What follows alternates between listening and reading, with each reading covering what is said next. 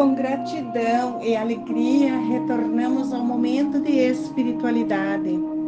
Celebramos hoje o terceiro domingo do Advento, o domingo da alegria, pois Deus cumpre sua promessa. A expectativa pela vinda de um Salvador é grande e a palavra de Deus nos convida para fortalecer nosso coração e ficar firmes na esperança que nos leva a vislumbrar tempos de alegria. A primeira leitura do profeta Isaías apresenta o hino do júbilo pela redenção de Jerusalém, a cidade santa que exultará de alegria e louvores.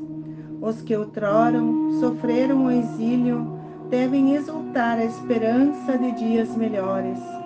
Dizei às pessoas deprimidas: Criai ânimo, não tenhais medo. Vosso Deus virá, vem para vos salvar. Os olhos dos cegos se abrirão, os ouvidos dos surdos descerrarão, os coxos saltarão e o mudo falará. Todos voltarão para a casa do Pai. Eles virão para a casa de Sião e cantarão louvores com infinita alegria. A segunda leitura da carta de Tiago lembra-nos que essa alegria precisa ser preparada e esperada ativamente. Traz dois exemplos que nos ensinam a esperar pacificamente a segunda vinda de Jesus Vede o agricultor que planta, aduba, cuida e espera com firmeza a sua colheita. Espera até cair a chuva do outono ou da primavera para colher o fruto precioso da terra.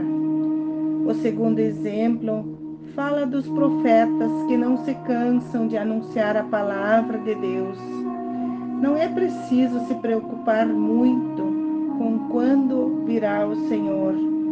O importante é assumir atitudes de vigilância ativa, viver no dia a dia semeando o bem, não reclamar e não julgar para não ser julgado, pois sem participação ativa, Deus não consegue realizar a nossa salvação.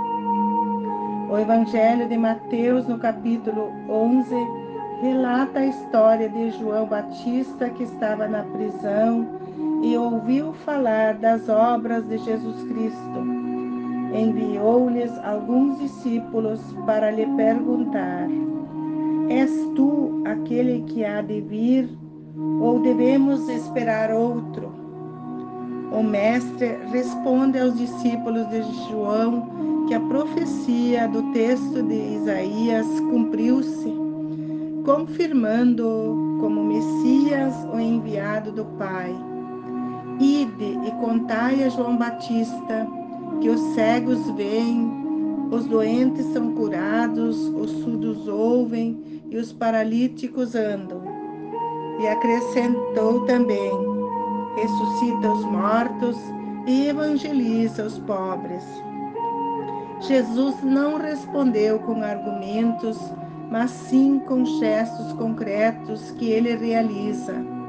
Os discípulos partiram e Jesus começou a falar para as multidões sobre João Batista, pois muitos vinham à sua procura. E os questionava: O que fostes ver no deserto? Um caniço agitado pelo vento ou um homem vestido com roupas finas? Mas os que se vestem com roupas finas estão nos palácios dos reis. Então, o que fostes ver? Um profeta? Sim, eu reafirmo. Ele é mais que um profeta. É dele que está escrito: Eis que envio o meu mensageiro à tua frente. Ele vai preparar o caminho diante de ti. Jesus proclamou João Batista como profeta anunciador fiel de sua missão. E com a notícia que os discípulos lhe trouxeram, o profeta se alegra pois constata que seu sonho foi realizado. As obras de dignidade se confirmaram. Ele se revelou como o Messias verdadeiro que veio para aliviar sofrimentos. Não são as falsas promessas que curam o sofrimento, mas sim as obras e atitudes que visam uma sociedade mais justa, sem humilhação, sem perseguições e injustiças.